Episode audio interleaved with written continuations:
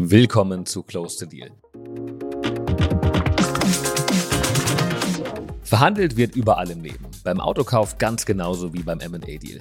Dabei kann man viel falsch machen, aber vor allen Dingen auch wahnsinnig viel richtig.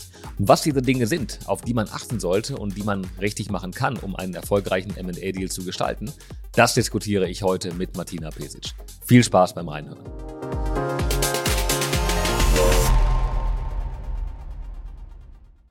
Herzlich willkommen zur 43. Episode von Close to Deal. Wie ihr wisst, spreche ich jeden Freitag mit Persönlichkeiten aus dem M&A und Finance Kosmos und wir diskutieren das aktuelle Marktgeschehen, Trends und Wege, um sich noch ein bisschen erfolgreicher aufzustellen. Was dürfen wir in 2024 vom M&A-Markt erwarten? Eins ganz sicher, weiterhin einen rekordverdächtigen Käufermarkt, in dem die Käufer die Preise diktieren und Verkäufer diese schlucken müssen. Das war jetzt extrem plakativ und ähm, ob das wirklich so ist und ähm, ob man über die ganzen Verhandlungen dann ähm, nicht doch andere Ergebnisse erzielen kann, vermutlich ist das so. Denn ähm, durch die aktuelle Marktlage werden sämtliche möglichen Risiken viel mehr und intensiver verhandelt, sodass wirklich jeder Player aktuell sein Verhandlungssetup prüfen sollte. Dazu gehört neben der eigentlichen Verhandlung besonders die Basis, nämlich eine professionelle Vorbereitung und das eigene Mindset.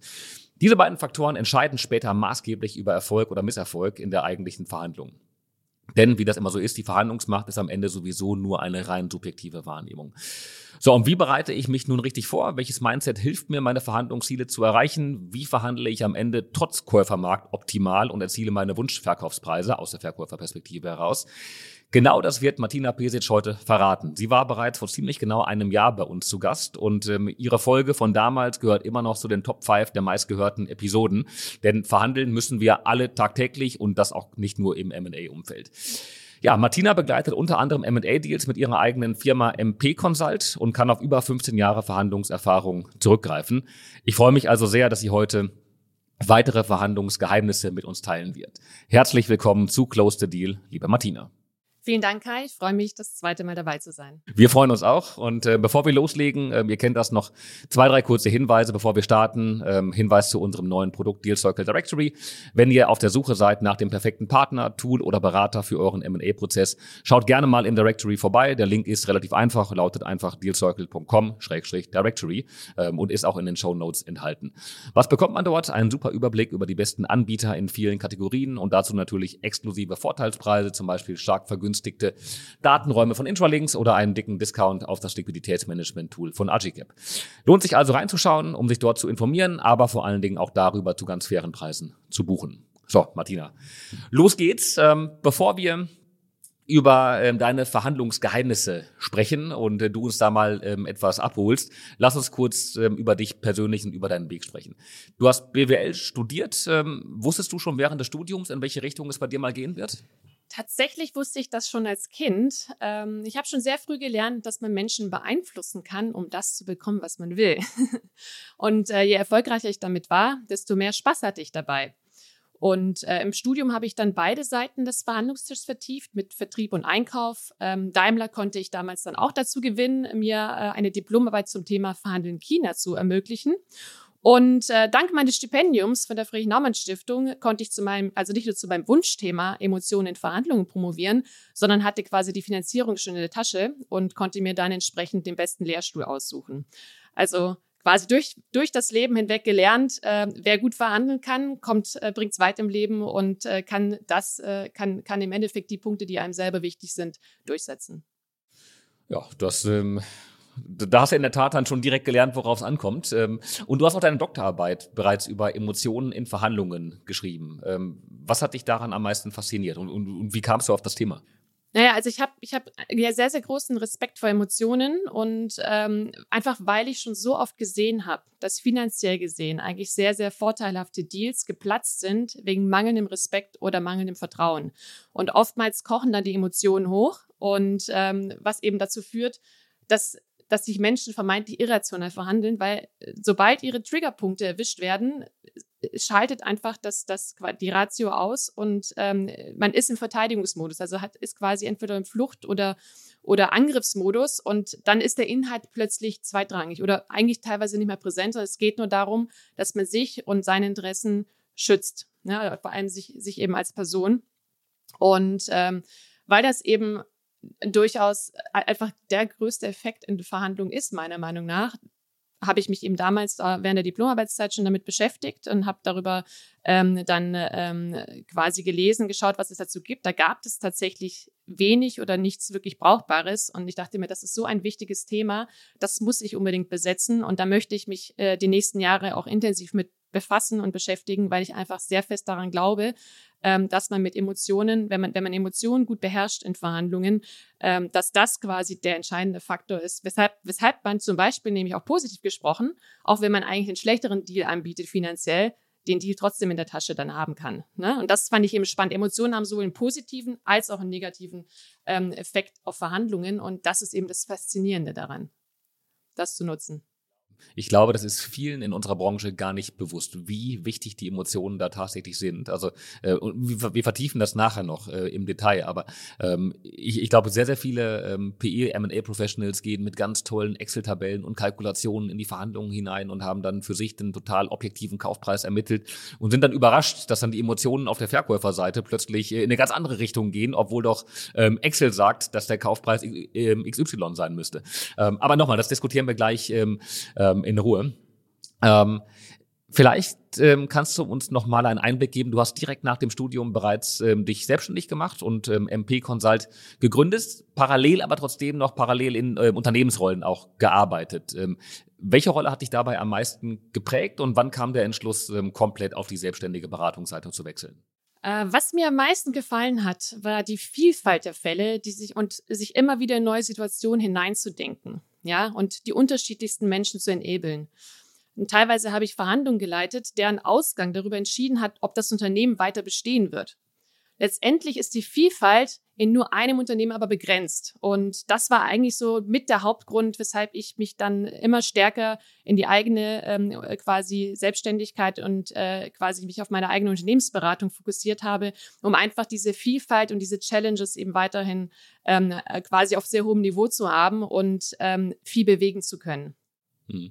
Also für dich heute keine Option mehr, ähm, irgendwo zu einem Konzern zu wechseln und da dann äh, die, die, die, die Lead-Verhandlerin für alle möglichen Bereiche zu sein? Ja, schwierig, ehrlich gesagt. Ähm, es kommt sehr darauf an, was ich bewirken kann. Ich bin ein Mensch, der, der sehr stark ähm, durch Ziele gesteuert wird oder der sehr stark ähm, sich an messbaren Erfolgen auch äh, misst. Und, und mir ist es einfach wichtig, dass ich große Hebel bewegen kann. Deswegen als Interim-Managerin auf jeden Fall. Also das wäre quasi so, so gesehen meine Stufe 4, ähm, die, die ich quasi im Portfolio anbiete. Ähm, allerdings jetzt, um irgendwo fest angestellt zu werden, das Problem, was wir dabei haben, ist, ist der Value, der dann generiert wird, ist irgendwann begrenzt. Ne? Irgendwann sind wir schon auf so einem, wenn wir alles durchoptimiert haben, sind wir auf so einem hohen Niveau, was extrem gut ist. Nur werden die Hebel immer kleiner, ne? weil, weil das einfach schon alles durchoptimiert ist und ich schon das Maximale aus den Deals rausgeholt habe und auch das Team schon enabled ist. Und das ist dann der, der Zeitpunkt, wo ich dann weiterziehen würde, weil ich einfach sage, okay, hier der messbare Erfolg ist hier schon eingetreten. Da kann ich die paar Prozentpunkte, die ich jetzt noch rausholen kann, das gibt mir jetzt nicht den Kick in Anführungsstrichen. Das heißt, ich brauche eine neue Herausforderung. Und ich meine, es gibt sicherlich Unternehmen, die dynamisch genug sind und die dynamisch genug wachsen, auch in unterschiedliche Bereiche. Das heißt B2C, B2B. Also gibt es ja immer wieder neue Challenges. Sowas kann ich mir grundsätzlich schon auch vorstellen. Ähm, aber ich kann mir auch vorstellen, wenn ich äh, relativ lange im Unternehmen bin, dass mich das dann schon auch irgendwann mal langweilen würde, schlicht und ergreifend. und ich dann einfach diesen neuen Frill brauche und ähm, die neue Herausforderung, die ich angehen kann. Ja, ja kann ich, kann ich sehr, sehr gut verstehen.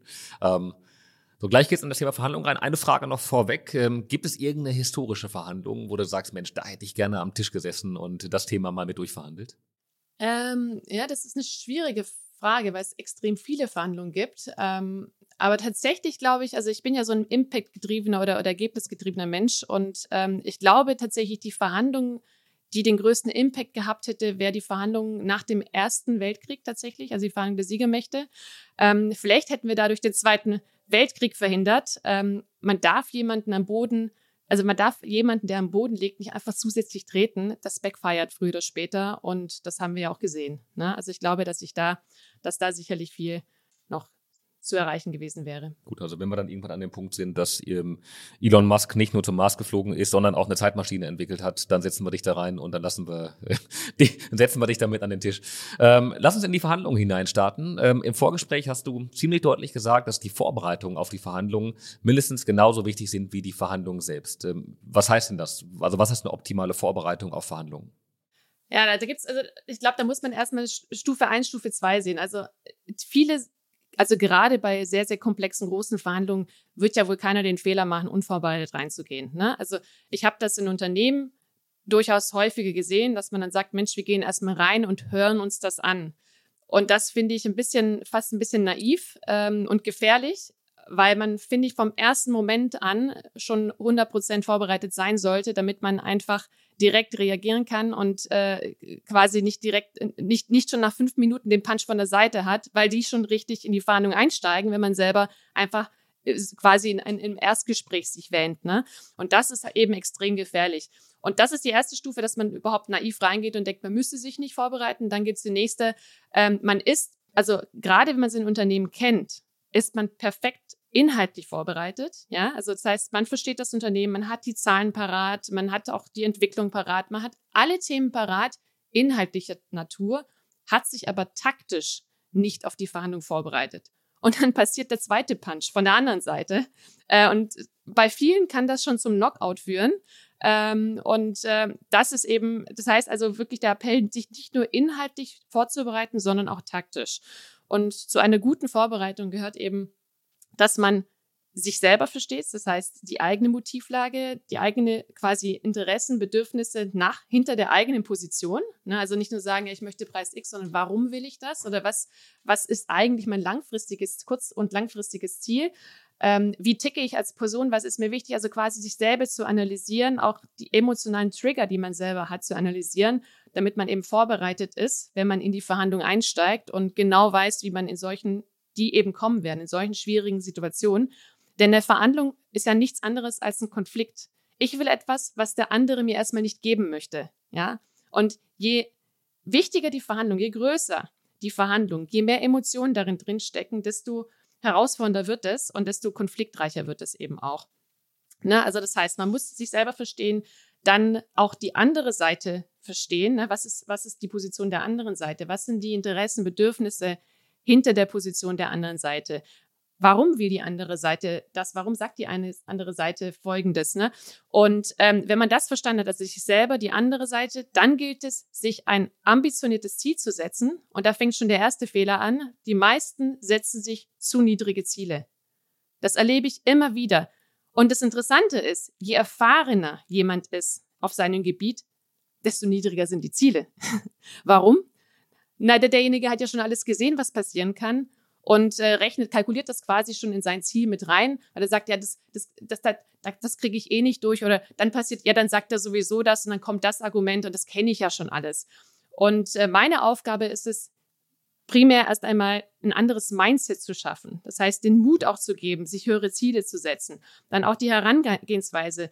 Und ähm, ich sage immer, die, das Ziel muss gerade an der Grenze zur Unverschämtheit sein. Ne? Nicht unverschämt, aber schon, es muss so ambitioniert sein, dass du sagst, boah, das kann ich jetzt eigentlich nicht bringen. Und dann sorgen wir gemeinsam dafür, dass du das bringen kannst. genau, also das ist quasi die, die, der, wirklich der wichtigste Punkt. Genauso wichtig ist, ein Walkaway zu definieren.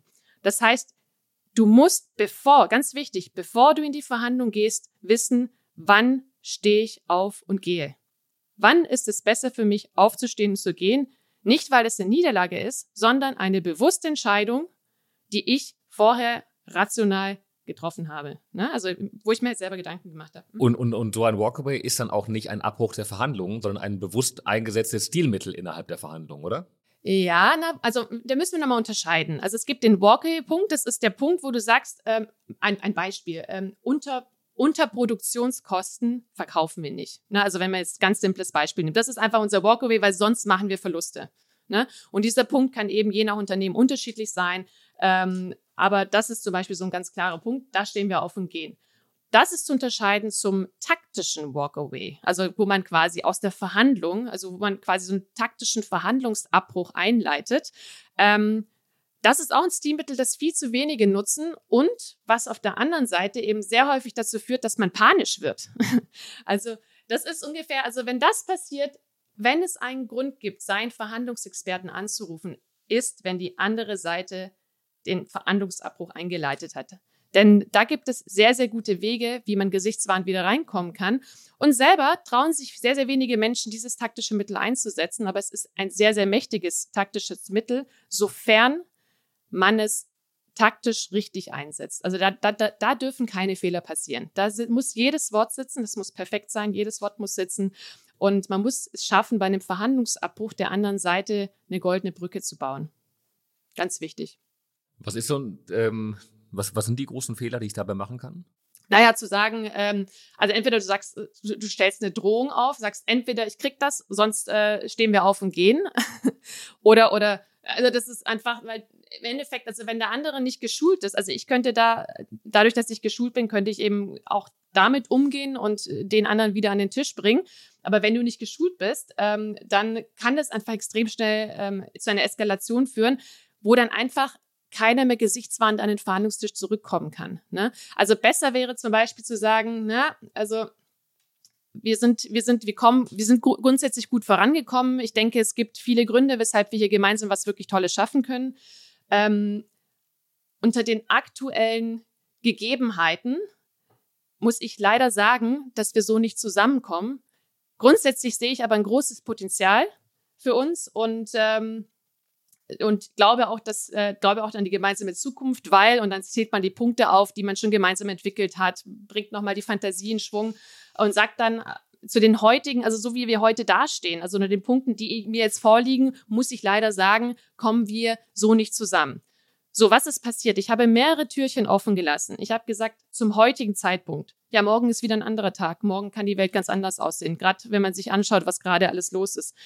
Ich habe gesagt, dass äh, quasi der Deal so nicht funktioniert. Ähm, mein Kollege hat vielleicht noch mal eine andere Idee und äh, hat vielleicht ganz andere Ansichten oder mein Chef oder sonst wer, ne? Dann haben wir die Gegebenheiten. Ja, die können sich ändern. Also das ist zum Beispiel auch die einfachste Möglichkeit, wieder gesichtswahrend oder gut in eine Verhandlung einzusteigen, indem man sagt, Mensch, ähm, Kollegin XY hatte da noch mal eine Idee. Da würde ich gerne noch mal mit Ihnen drüber sprechen.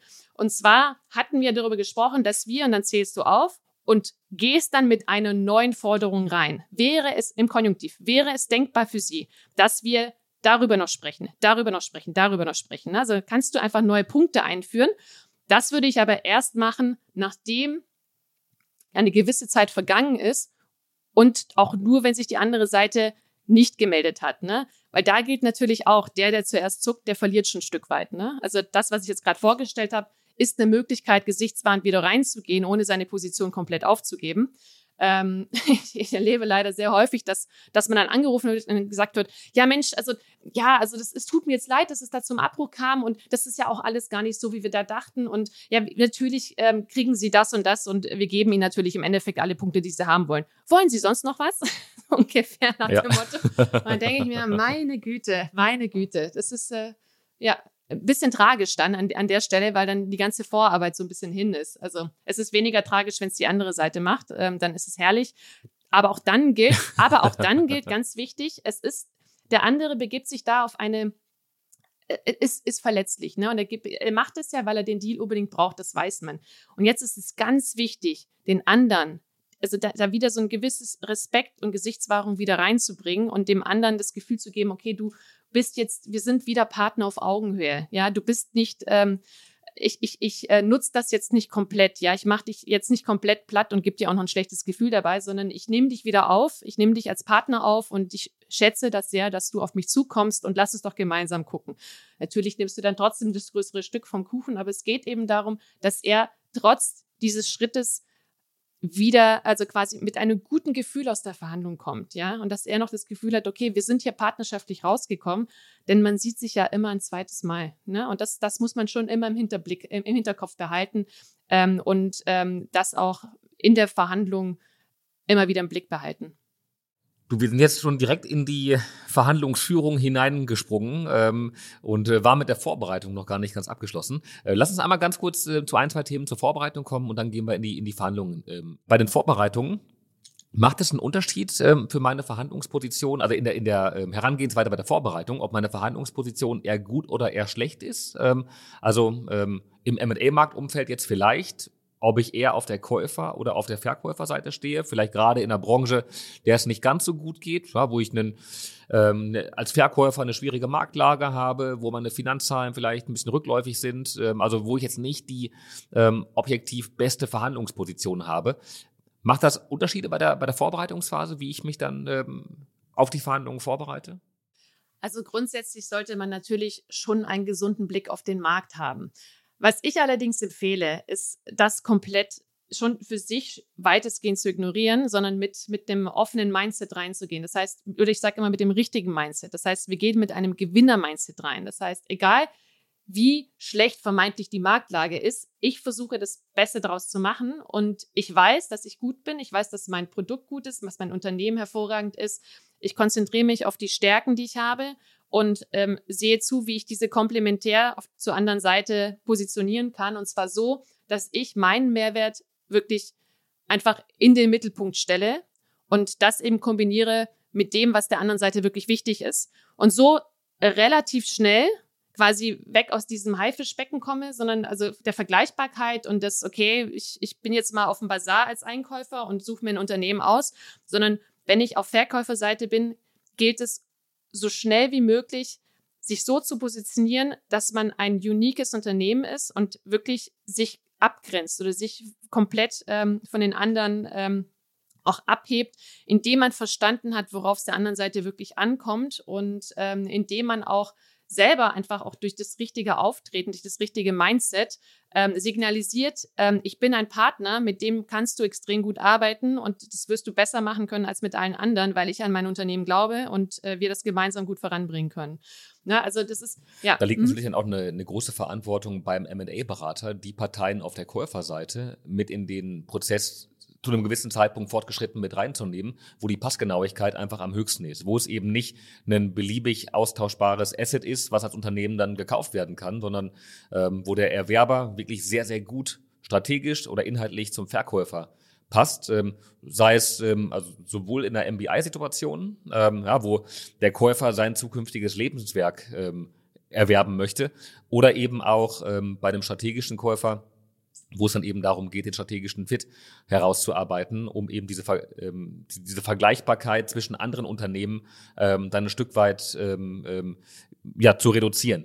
Gleiches gilt wahrscheinlich, wenn man das mal überträgt, auch auf den Immobilienmarkt. Äh, da sind natürlich Immobilien deutlich austauschbarer in Anführungszeichen ähm, im Vergleich zu Unternehmensverkäufen. Dennoch kann man als Immobilienverkäufer wahrscheinlich auch sehr, sehr gut immer hergehen und ähm, ähm, sagen, okay, die Marktlage ist aktuell, wie sie ist und die Preise gehen runter, weil die Zinsen hochgegangen sind. Ähm, dennoch sprechen für meine Immobilie, die ich versuche zu verkaufen, sprechen die und die Faktoren. Und äh, wenn ich das Gefühl habe, dass ähm, die, die Nachfrageseite, dass der Nachfrageseite diese Faktoren wichtig sind, ähm, kann ich auch das versuchen rauszuspielen und trotzdem noch ein attraktives ähm, Angebot für meine Immobilie zu erhalten. Hm, davon hatten wir ja beim, beim Lunch neulich gesprochen. Ne? Naja, naja. ja, genau. Nee, nee, genau. Hm, also im, im hm. Endeffekt geht es ja darum, ähm, aber dann bist, dann bist du wieder bei deinem Punkt von der taktischen Vorbereitung, seine eigenen Ziele zu verstehen, aber vor allen Dingen auch die Ziele vom Gegenüber zu verstehen und äh, worauf es demjenigen ähm, wirklich ankommt, äh, was, was die Treiber sind.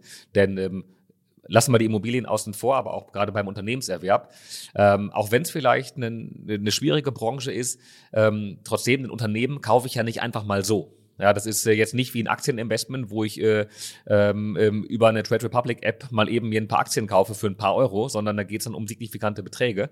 Und dann habe ich ja irgendeine Idee, warum ich das mache als Käufer. Und ja, vielleicht kann ich das aktuelle Marktumfeld nutzen, ähm, ähm, um den Preis etwas ähm, zu drücken im Vergleich zu dem, was vor zwei Jahren möglich gewesen wäre. Ähm, trotzdem geht es für die Käuferseite da ja auch um wahnsinnig viel. Und das, glaube ich, muss der Verkäuferseite immer bewusst sein. Mhm, ja, nee, absolut. Und ich finde auch Verhandlungsmacht, äh, wir sprechen ja immer sehr häufig über Verhandlungsmacht, das ist als ein ganz subjektives Phänomen. Also es ist wirklich egal, wen du fragst, auf welcher Seite. In der Regel wird es immer so sein, dass die eine Seite sagt, die andere ist mächtiger oder die andere hat mehr Möglichkeiten und die andere hat doch kann doch hier entscheiden. Und ähm, ich glaube, wenn man sich der, der Sache, also diesem Punkt einmal bewusst wird, kann man auch damit arbeiten und äh, kann auch überlegen, wie man seine Verhandlungsmacht vergrößert. Wie gesagt, viel Mindset, viel Auftreten, viel Souveränität. Man kann damit aber auch extrem, extrem viel erreichen. Und was ich jetzt gerade, wenn du von deinem Fall auch sprichst oder von ne, quasi, ähm, es gibt ja selten, ich meiner Meinung nach gibt es selten eine Verhandlung, bei der das Bauchgefühl oder das, dieses Zwischenmenschliche so wichtig ist wie in MA-Verhandlungen. Gerade wenn man jetzt wirklich auch noch sehr eng mit dem Gründerteam zusammenarbeitet, mit dem Gründerteam quasi eine Vision aufbaut, gemeinsam arbeitet. Im Endeffekt braucht man dieses Gründerteam. Man, ist, man hat eine gewisse Abhängigkeit und ähm, und die ist einfach viel, viel höher, als wenn ich jetzt ganz normale ähm, quasi Produktverhandlungen habe, wo ich einfach ähm, quasi ein Produkt verkaufe, Gewährleistungen habe, diese ganzen Risiken sehr gut im Vertrag integrieren kann. Du hast hier ja auch menschliche Risiken. Ne? Wird, die, also wird das Gründerteam genauso motiviert sein? Werden sie das schaffen? Werden sie werden sie weiterhin bereit sein, so viel Schweiß und Blut reinzustecken in das Unternehmen wie bisher. Ne? Also ich glaube, es gibt keine Verhandlung, in der dieses ähm, gegenseitige Vertrauen und auch ein emotional gutes Gefühl wichtiger ist als in Immunverhandlungen, meiner Meinung nach. Ja, ja, ja, das teile ich. Ähm, Gehen wir mal in die Verhandlungen hinein. Also, ähm, ich habe mich optimal vorbereitet, ich habe meine eigenen Ziele definiert, ich habe meine eigenen Emotionen und meine Trigger ähm, verstanden, habe das Gleiche, natürlich hypothesenbasiert, auch für den Verhandlungspartner gemacht ähm, und äh, habe idealerweise ähm, das äh, Verhandlungsergebnis, die Latte sehr, sehr, sehr hoch gelegt, ähm, ähm, um in die Verhandlungen hineinzugehen. All das habe ich jetzt so vorbereitet. Ähm, wie schaut dann aus deiner Sicht so eine optimale Verhandlungsführung aus? Also welche Steps in welcher Reihenfolge sollten wie angegangen werden? Also meiner Meinung nach ist es wichtig, das erste, den ersten Anker zu setzen. Das heißt, was ist ein Anker? Ähm, das ist die erste Zahl, die in einer Verhandlung genannt wird. Und die erste Zahl, die in einer Verhandlung genannt wird, ist die, die den größten, also nachweislich den größten Einfluss auf das Verhandlungsergebnis hat. Ne? Also ganz klassisch, ich gehe ähm, zu einem äh, Automobilverkäufer und stehe vor einem Auto und denke mir, ja, 20.000 Euro wird das Ding schon kosten und ein nettes Auto, guck, guck's mir an, setzt mich rein, denke, okay, könnte was werden. Dann kommt der Verkäufer und sagt 30.000 Euro. ähm, also was in sehr vielen Fällen passiert, passieren wird, ist, dass wir dann nicht mehr mit 20 oder was man eigentlich sinnvollerweise machen sollte, 17.000, 18.000 reingeht, sondern denkt, oh man, wenn der jetzt 30.000 Euro sagt, kann ich doch jetzt eigentlich, da kann ich doch jetzt nicht mit 20 kommen, ähm, ich probiere es mal vielleicht mit 26.000. Ne? Da würde ich immer noch gut fahren, wäre immer noch 4.000 unter dem, was er will. Das heißt, man ist gedanklich direkt schon auf diese Zahl verankert. Und deswegen musst du sicher gehen, dass du diese erste Zahl setzt. Vorausgesetzt, dass du einen gutes, guten Blick auf den Markt, auf das Unternehmen hast ähm, oder beziehungsweise auf die, ne, auf, ja, im Endeffekt dann äh, dich nicht komplett rausschießt. Ähm, das musst du schon, das musst du schon einmal haben. Denn der einzige Grund, also wenn du, wenn du zum Beispiel halt gar keine Ahnung hast oder halt wirklich das nicht einschätzen kannst, die Spanne zu groß ist, dann kann man die andere Seite, das ist wirklich aber eher die Ausnahme, dann kann man die andere Seite kommen lassen, aber dann relativ schnell direkt ähm, quasi das Angebot ablehnen. Und da gibt es eben auch Taktiken, wie man das machen kann, also mit dem sogenannten Flinch und äh, dann eben mit dem Crunch, gerade in dem Markt, wo man einfach vielleicht nicht ganz so tief drin ist. Ähm, was sind Flinch und Crunch? Also Flinch, du musst in irgendeiner Form der anderen Seite zu verstehen geben, dass, dass die zeigen, also dass das Erstangebot so dich komplett aus den Socken haut. Also es geht gar nicht. Also im Endeffekt, ob du das jetzt äh, wie ein Italiener machst, dich auf den Boden wälzt oder ob du als Japaner einfach nur eine Augenbraue äh, nach oben ziehst, ähm, du musst dem anderen wirklich zu verstehen geben, das geht gar nicht. Und dann machst du eine Pause. In der Regel, ich habe das sehr, sehr häufig erlebt, dass in dieser Pause die andere Seite, weil sie das nicht aushalten kann, und dann hängt es davon ab, für wen ist der Deal wichtiger? Ne? Da merkt man auch relativ schnell, wie wichtig der anderen Seite eigentlich der Deal ist. Wenn die andere Seite schnell kommt und er sagt, naja, da gibt es schon auch gewissen Spielraum, wir könnten dann vielleicht doch nochmal irgendwie, heißt ich, äh, hier 100.000, da 100.000 noch drauf machen, dann hast du plötzlich ein paar Sekunden ein paar 100.000 reingeholt. Ähm, das ist schon ein sehr mächtiges Tool. Und wie man das nochmal verstärken kann, ist mit dem sogenannten Crunch. Das heißt, nachdem die Pause rum ist und du merkst, okay, der hat, kam jetzt irgendwie mit einer verbesserten Zahl, sagst du eigentlich nichts anderes als, pff, ja, das ist immer noch nicht gut genug. Ne? It's not good enough. Ja, und dann machst du wieder die Pause. Also das sind so die ganz einfache taktische Mittel, wie man da diese Anfangsphase schon gut nutzen kann. Und da muss, darf man natürlich nicht zu plump sein, aber von der Logik, ne, habe ich es jetzt relativ einfach dargestellt, ist es sehr, sehr mächtig. Und die, gerade diese Pausen, die Menschen fühlen sich extrem unwohl damit, aber Pausen kann man taktisch wundervoll einsetzen. Ne? Genau. Gut, dann hat man natürlich häufig ähm, in MA-Situationen ähm, oder in M&A-Verhandlungen die Situation, dass man nicht sich direkt gegenüber sitzt bei den Verhandlungen, sondern dann werden eben die Angebote schriftlich abgegeben und ähm, auch schriftlich darauf geantwortet. Ähm, gelten dann die gleichen Regeln? Also ich würde wirklich versuchen, so, also ich würde versuchen, so wenig wie möglich schriftlich Angebote auszutauschen. Denn ähm, du hast zum einen, entgeht dir also entgehen dir sehr, sehr viele Social Cues, also dir entgehen sehr viele relevante Informationen, die du bekommst. Weil in der Regel, wenn, wenn wir einen komplexen Deal haben, geht es jetzt nicht nur darum, okay, dass der, das ist äh, quasi, ähm, das ist jetzt der Preis und fertig, sondern man geht ja darauf ein. Man bepreist vielleicht sogar verschiedene Themen oder man entwickelt vielleicht auch ein, schon ein Earnout-Modell. Das heißt, was es auch ist, es ist komplexer, es ist vielschichtiger und es hat meistens mehrere Komponenten. Und wenn du der anderen Seite, mit der anderen Seite einmal durchgehst durch diese Komponenten, siehst du ja schon, wo schaut sie erleichtert, wo zuckt sie, wo zieht sie, ne, wo, wo macht sie ein, ein, ein quasi ähm, besorgtes Gesicht und kannst eben ganz gezielt auf diese Punkte eingehen, ne? bei denen, wo sie erleichtert aufatmet, also übertrieben, ähm, siehst du, okay, da war ich vielleicht sogar zu gering, da, da, da ist noch ein bisschen mehr Spiel drin. Ne? Das kannst du dann zum Beispiel auch direkt danach nutzen, wenn die andere Seite sagt, naja, in dem Punkt, äh, oh, das ist, äh, oh, das ist zu viel, ähm, dann kannst du zum Beispiel sagen, okay, wäre es möglich, dass wir da nochmal ähm, das äh, wäre es denkbar für Sie, dass wir beispielsweise beim Earnout-Modell ähm, quasi nochmal eine Stufe mehr draufpacken. Ähm, dafür könnten wir uns dann auch vorstellen, dass wir ähm, quasi bei dem Punkt, der Ihnen sonst wichtig ist, vielleicht eine andere Lösung finden. Ich will es nicht sagen nachgeben, aber eine andere Lösung finden. Ne? Also da kannst du sehr viel machen. Und was halt passiert, wenn du es schriftlich machst, dann kriegst du einfach nur dieses, dieses typische Crunchen, ne? das passt nicht. Und dann gehst du mit dem Gießkannenprinzip im Endeffekt über alle Punkte und gehst einfach in der Regel pauschal, machst du eine Verbesserung von dem von einem EBIT-Multiple ähm, oder von, von irgendwas, von, von Punkten, die sich eben ähm, in die Breite ähm, ziehen und nicht speziell auf diese einzelnen Punkte. Und das Schlimme ist, das Schlimmste ist, wenn du schriftlich die Ablehnung kriegst. Da hast du ja gar keine Chance, ähm, erstmal im ersten Moment reinzugehen. Und es ist viel, viel einfacher, gesichtswarnt mit dem anderen ähm, quasi im Gespräch dann nochmal ähm, den auf, auf den so ein bisschen äh, auf, auf seine Seite zu führen ne? und so quasi zu beeinflussen. Das geht schriftlich halt leider gar nicht. Ja. Ähm, sollte die Verhandlung dann, also wenn es eine persönliche Verhandlung ist, ähm, der MA-Berater mit den Kaufinteressenten führen oder der Verkäufer direkt?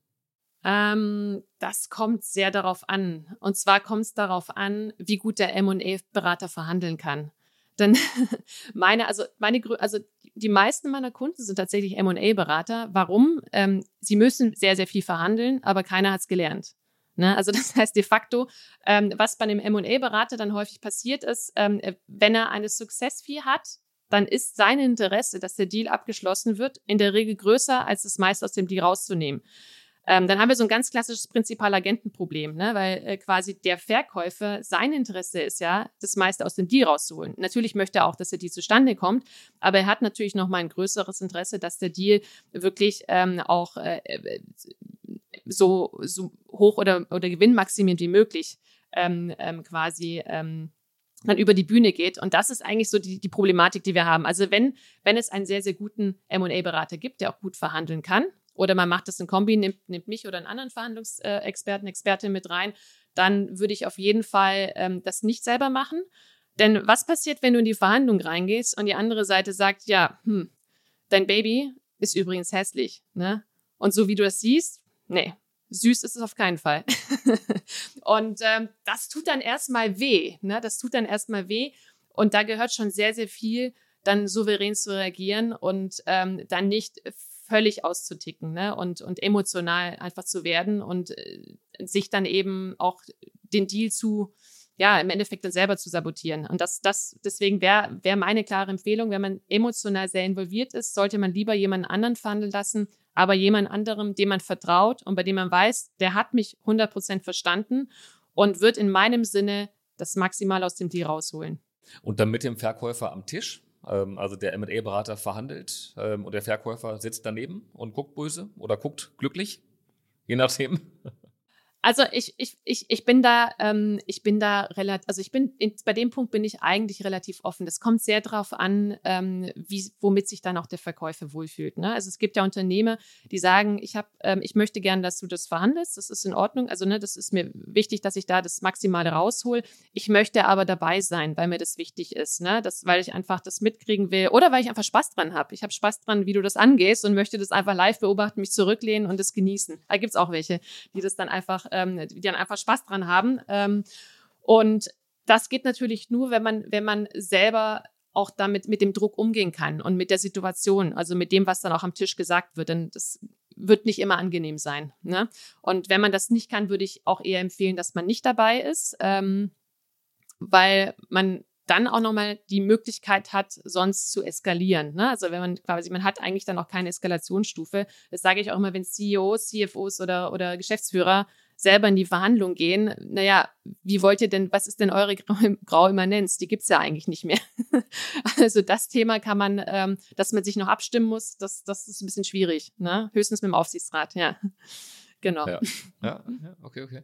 Verstanden. Ähm, also in der Tat viele Dinge, die für den M&A ähm, Markt so übertragbar sind. Ich meine, du hast am Anfang gesagt, es ist immer das Beste, wenn man ähm, den Preis vorgibt, weil dann hat man mal einen Anker gesetzt. Das, beim Autokauf ist das so, ähm, bei den meisten Konsumgütern, die ich erwerbe, ähm, ist das so. Ist auch beim Immobilienkauf so, wo in der Regel irgendein Verkaufspreis vorgegeben wird, der dann mal einen Anker setzt. Beim M&A-Markt ist das seltener so. Ja, das ist, hin und wieder ähm, sieht man mal einen, einen Teaser oder ein, Infomemo, äh, wo ein Preis drinsteht. Ich habe das Gefühl, umso größer die Transaktionen werden, äh, umso seltener passiert das, dass ähm, eine Preisvorgabe stattfindet. Was ja eigentlich der falsche Weg ist, so wie ich dich verstehe. Ähm, dennoch wird es häufig so gehandhabt, dass ähm, äh, kein Preis vorgegeben wird. Die Angebote werden eingesammelt durch die M&A-Berater und dann geht es eben in die Verhandlungen hinein. Das heißt, äh, ich verstehe dich so, dann muss ich direkt sehr, sehr hart darauf reagieren und im Grunde, egal welches Angebot von, von wem gekommen ist und egal wie gut das Angebot war, überall sagen, wie enttäuscht ich bin und äh, nochmal dann versuchen nachzuverhandeln.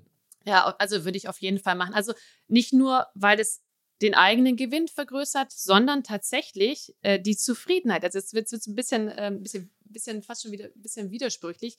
Ähm, die Zufriedenheit der anderen Seite steigt, je mehr sie um etwas kämpfen musste. Ne? Also wenn du zum Beispiel, du gehst jetzt irgendwie in einen Laden, 6 oder 20.000, oh, das Auto ist super, das kostet bestimmt mehr, aber wenn ich es für 20.000 kriege, boah, dann würde ich jetzt hier eine Shampoosflasche aufmachen. Dann kommt der Verkäufer und sagt, ja, äh, genau, du machst den ersten Ankel, sagst, äh, ich hätte gern 20.000 und dann sagt der Verkäufer, okay, hier können Sie unterschreiben. Wie geht's dir dabei? Mich, äh, ja. Da habe ich ein schlechtes Gefühl, ja. weil ich dann denke, shit, ja. hat der mich jetzt, hat der, hat der Freund mich gerade über den Tisch gezogen? Ja. Das wäre mein erster Gedanke. Was habe ich übersehen? Genau, das war zu leicht. Der hätte, genau, es, es, war genau, wie du sagst, es war zu leicht. Und wir nennen das Winners Curse. Also Winners Curse ist, du hast eigentlich bekommen, was du willst, ähm, aber du fragst dich ständig, hättest du nicht noch mehr rausholen können? Und dieses Gefühl, das ist zum Beispiel etwas, was ich hasse. Und das ist eine ganz, ganz starke Antriebskraft bei mir, ähm, weshalb ich dann zu diesen absurden Deals dann auch komme, weil ich es einfach nicht ertragen kann, dieses Gefühl, nicht das wirklich maximale Ambitionierte aus dem Deal rausgeholt zu haben. Das ähm, lässt mich dann nachts liegen, äh, wach liegen und ähm, damit ich erst gar nicht so weit komme, sorge ich einfach in der Vorbereitung und in der Verhandlung ähm, dafür, dass ich einfach ein völlig absurdes Ergebnis habe, mit dem ich dann besser schlafen kann. also wenn, wenn man, man, dann schon längst gut schläft, ist bei mir, dauert es bei mir ein bisschen länger, genau, bis ich zufrieden bin. Mhm. Was machst du in der Verhandlungssituation, ähm, wo der Gegenüber einfach die Verhandlungen irgendwann platzen lässt? Ähm, also, ähm, ich weiß nicht, der, der Gegenüber macht ein Angebot, du sagst, ja, grundsätzlich interessant, aber zu niedrig, lass uns mal drüber sprechen man verabredet sich und derjenige erscheint einfach nicht. Ähm, ich habe von dir verstanden, derjenige, der zuerst einknickt, äh, hat schon verloren. Ähm, also sage ich dann, okay, wenn derjenige jetzt die Verhandlungen hat platzen lassen, dann will der scheinbar nicht, dann ziehe ich mich zurück. Ähm, oder gehe ich dann mal nach ein, zwei Tagen auf denjenigen zu und sage, hör mal, wir waren eigentlich verabredet äh, für eine Verhandlung. Was ist los? Hast du kein Interesse mehr? Schwächt das meine Verhandlungsposition? Naja, so würde ich jetzt nicht fragen, sondern das würde die Situation schwächen, ja, äh, die Position. Äh, womit ich reingehen würde, ich meine, in der Regel hat man ja mit dem äh, sich in irgendeiner Form ausgetauscht oder man kann ja auch Research über das Unternehmen, den Menschen etc. ähm, dann einmal machen und findet dann durchaus heraus, was dem wichtig ist oder welche Punkte ihn interessieren könnten. Anstatt zu sagen, ähm, oh, du hast den Termin jetzt platzen lassen, hast du, also ähm, willst du denn nicht mehr oder was können wir tun, damit es noch zu einem Deal kommt, sondern würde ich eher sagen, Mensch, ähm, ach, mir ist nochmal eine Idee gekommen, die extrem spannend für dich sein könnte. Und zwar, und dann gehst du in den Bereich rein, wo du weißt, das trifft genau den wunden Punkt. Sagst aber nicht, worum, also sagst aber nicht das Ergebnis, sagst nicht, was du mitbringst, sondern sagst nur, dass du, dass du quasi die perfekte Lösung für ein Thema hast und die ist dir jetzt quasi gestern oder die ist dir heute gekommen nach einem Austausch mit XY. Ne? Und ähm, das würde ich Ihnen gerne einmal vorstellen wie wäre es und dann direkt zwei, drei Termine vorschlagen. Ne? Also wo du gar nicht darauf eingehst, dass er im Endeffekt jetzt die Verhandlung ähm, hat platzen lassen, sondern wo du den Deal nochmal in ein besseres Licht drückst und nochmal drauf auf, auf einen Punkt reingehst, der auf der anderen Seite wirklich einen wunden Punkt trifft und Mehrwert generiert und dann diese Neugier weckt. Ne? Also wir haben ja alle FOMO zieht sich ja nicht nur im, im, im Privaten, sondern es gibt es ja auch im, im beruflichen oder gerade bei Deals. Also du willst ja du willst ja keine Angst haben, äh, du willst ja nicht die Angst haben, einen wirklich guten Deal verpasst zu haben, weil du dir weil du dir sowas nicht angehört hast, ne? weil du nicht nochmal reingehört hast, weil wenn der wirklich, sag ich mal, den Knacken, also den Punkt erwischt hat, der, der wirklich für dich den Unterschied macht, dann wirst du dir das zumindest einmal anhören. Ne? Und dann hast du ihn wieder am Tisch und dann hast du ihn im Gespräch. Und sobald du ihn im Gespräch hast, kannst du ihn auch wieder überzeugen und, und in deine Ecke bringen. Also im Grunde, wenn es ein taktisches, äh, bewusstes Mittel gewesen sein sollte, dass, dass sowas eingesetzt wird, einfach ins Leere laufen lassen und gar nicht darauf reagieren. Ähm, du hast gerade gesagt, Mehrwert generieren. Ähm, Im Vorgespräch hast du auch davon gesprochen, den Kuchen größer zu machen, gemeinsam. Ähm, vielleicht kannst du darauf nochmal eingehen. Ja, ja, genau. Überhaupt, bevor man in die Verhandlung einsteigt, das ist auch eine, ein, ein großer Fehler, den ich leider, leider sehr, sehr häufig sehe, sei es jetzt in M&A-Verhandlungen oder in klassischen Vertriebseinkaufsverhandlungen. Ähm, die Menschen fange an zu verhandeln oder über Preise zu verhandeln, obwohl die andere Seite noch gar nicht kapiert hat, welchen Mehrwert man eigentlich äh, liefert. Ne? Also wie das Produkt aussieht, was das Unternehmen alles kann, ähm, welche gemeins, also wie, wie das zusammenpasst, wo, wo es gegebenenfalls Synergien geben könnte. Das heißt, im Endeffekt muss, bevor man wirklich über den Preis spricht, muss relativ viel passieren. Das heißt, man muss einmal es geschafft haben, den eigenen Mehrwert so darzustellen, dass man genau ins Schwarze trifft auf der anderen Seite. Und dann ganz wichtig, die andere Seite muss es nicht nur verstanden haben, sondern übertragenerweise schon gekauft haben. Das heißt, wenn du merkst, dass der quasi, dass der Fisch an der Angel hängt, ja, quasi schon zugebissen hat, dann erst fängst du an zu verhandeln. Die Verhandlung ist nichts anderes, als den Fisch aus dem, aus dem Wasser zu ziehen, ja. Und je besser du verhandelst, desto dicker wird der Fisch, letztendlich, ja. Und ähm, genau, aber du musst ihn halt eben erst an der Angel haben, sonst geht es, sonst verpufft es natürlich ins Leere. Ähm, wenn der Fisch, wenn der Fisch deinen Köder nicht, nicht gut findet und noch nicht angebissen hat, ja, dann, dann wirst du ihn höchstens, weil das, das ist eigentlich so der Hauptgrund für, für Rabatte und für Preisnachlässe. Die andere Seite hat nicht verstanden, was der Mehrwert ist ähm, und versucht das zu kompensieren. Ja, sei es irgendwie, sei es die Unsicherheit, sei es die Angst, sei es die Risikoaffinität, äh, quasi Risikoaversität, ähm, und ähm, sei es halt einfach auch, dass, dass sie den Mehrwert eben nicht sieht und entsprechend auch den, den Preis dafür nicht zahlen will. Ne? Und das musst du halt eben im ersten Schritt erstmal schaffen. Also im Grunde, ähm, nach, nach, nach all dem, was du gesagt hast, für mich ähm, kristallisiert sich heraus, es steht und fällt damit, ja, mich selbst verstanden zu haben. Was sind meine Ziele? Was ist mein Minimalergebnis, das ich erreichen möchte?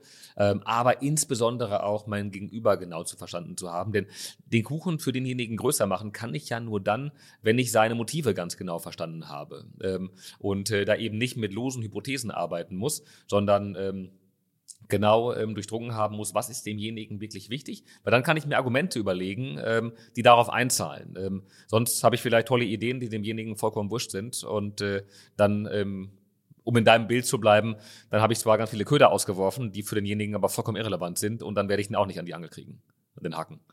Ja.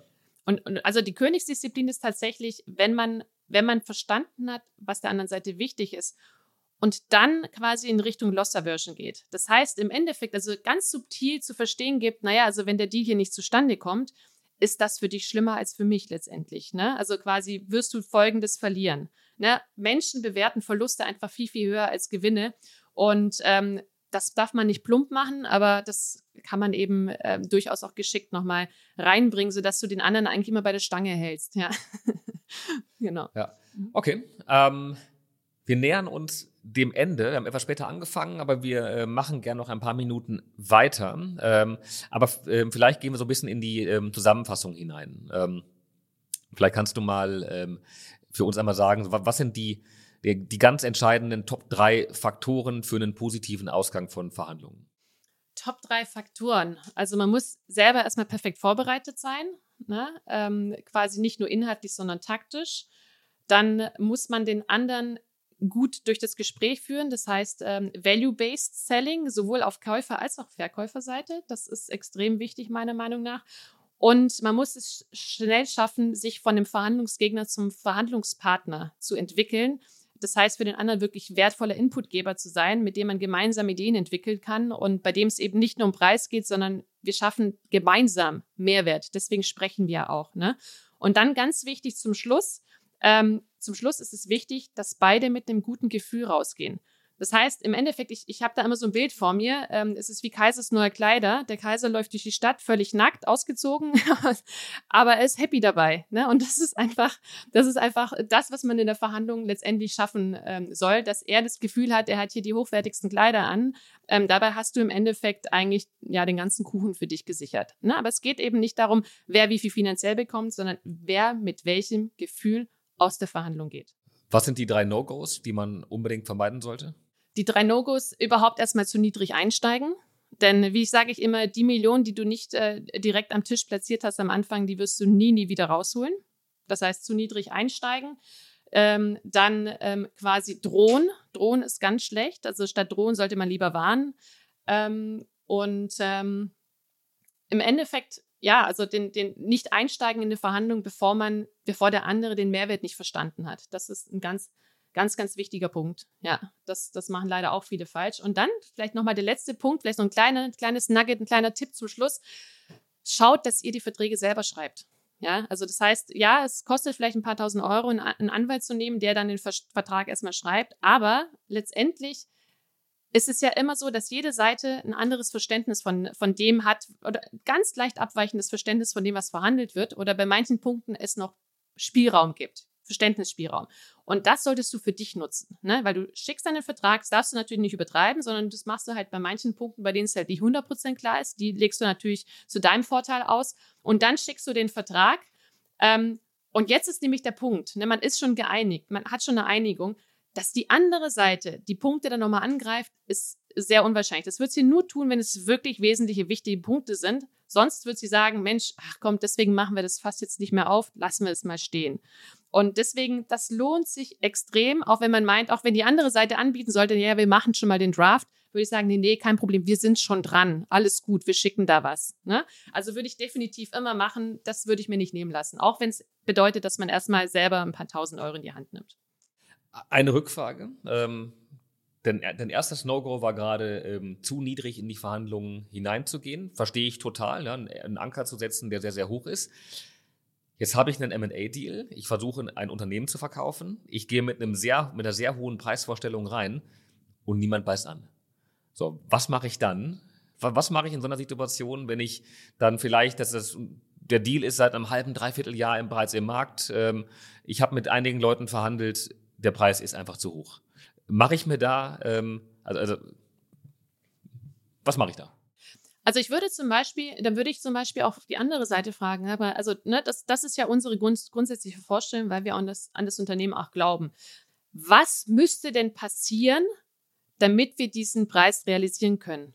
Was müsste deiner Meinung nach passieren? Also einfach offen auf Fragen. Vielleicht auch die Menschen kontaktieren, die erst, die, die abgelehnt haben. Da kann man ja auch sehr viel lernen, weil der, also da ist es vielleicht erstmal durch und man könnte sogar dadurch nochmal schaffen, das ist auch wieder mal ein Thema, wieder in eine Verhandlung einzusteigen. Einfach, hey, ich würde mich freuen, wenn ich ein bisschen Feedback kriege. Ne? Wir beschäftigen uns da äh, mit dem Thema und ähm, haben noch ein paar ähm, Neuerungen oder ein paar nochmal äh, quasi ähm, äh, Besonderheiten oder haben das Unternehmen nochmal ein bisschen gedreht und ähm, hier auch nochmal ne, value-based-mäßig ein paar Vorteile reinzählen. Und mich würde ähm, ich würde mich sehr über ein kurzes Sparing freuen. Ne, Menschen freuen sich ja immer, wenn sie als, als, als hochwertige ähm, äh, Gesprächspartner angesehen werden und da einfach mal nachhaken. So, was müsste deiner Meinung nach passieren? Ne? Also hier geht es nicht darum, dass wir das endlich verkaufen wollen, sondern wir möchten einfach nur verstehen, weil wir glauben dran, aber offensichtlich hast du das anders gesehen. Was müsste passieren, damit du das damit du quasi unsere Meinung teilst. Und da kriegst du extrem wertvollen Input. Dann siehst du, worauf kommt es an. Und es müssen eben auch nicht unbedingt finanzielle Themen sein. Ne? Also vielleicht ist die Zahlungsbereitschaft da, aber du hast es nicht verstanden, den Mehrwert darzustellen und du hast es nicht verstanden, ähm, wirklich auf die Bedürfnisse der anderen Seite einzugehen. Ne? Und wenn du einfach auch komplett off bist, also ich meine, wenn ein Auto halt einfach keine 30.000 Euro wert ist, sondern halt 5000, ja gut, dann muss man vielleicht irgendwann mal einfach auch der Realität in, in, in die Augen schauen. Oder man macht halt so einen absurden, ähm, ähm, quasi Earn, ein, ein so absurdes Earn-out-Modell, weil wenn du so extrem an ein Unternehmen glaubst, dann ist das auch nochmal ein Differenzierungsmerkmal, ähm, dass du den Conditional Contracts quasi dann aushandeln kannst. Und das ist auch eine Möglichkeit. Also Earn-outs sind für, für quasi super geeignet, um solche Brücken dann auch zu bauen, meiner Meinung nach. Genau, da, da habe ich dann beim MA-Deal den großen Vorteil gegenüber dem. Das stimmt. Das Dyson. Definitiv, genau. In diesem ja. Sinne Martina, vielen, vielen Dank, dass du uns heute so tief in die Welt der Verhandlungen ähm, abgeholt hast. Ähm, ich bin mir sicher, da war für jeden Zuhörer heute etwas mit dabei, ähm, sei es bei der Verhandlung von, von M&A-Deals oder eben auch beim ähm, Autokauf. Äh, hat vielen, vielen Spaß gemacht. Vielen Dank. Ähm, vielen Dank auch ähm, an alle Zuhörer, die es geschafft haben, heute bei LinkedIn Live mit dabei zu sein. Für diejenigen, die das Ganze als Podcast-Episode gehört haben, äh, hinterlasst auch sehr, sehr gerne eine 5-Sterne-Bewertung beim Podcast-Player eurer Wahl. Dafür bin ich immer sehr, sehr dankbar. Und äh, ja, nächste Woche Freitag geht es dann schon weiter. Ähm, wie ich lernen konnte mit einem ehemaligen Kommilitonen von dir, äh, Martina, und zwar mit dem Jan Pörschmann von Ataris. Ähm, und mit dem spreche ich dann über MA im Technologiemarkt ähm, und wie Ataris nach der Ausgründung von Proventis auch mit dem Dealflower die Prozessführung von MA-Deals ähm, revolutionieren wollen. Ähm, also, vieles zu besprechen. Vielen, vielen Dank euch allen. Sehr hörenswert auch, ja. Das, davon gehe ich aus. Also vielen, vielen Dank euch allen und bis zum nächsten Mal. Dankeschön.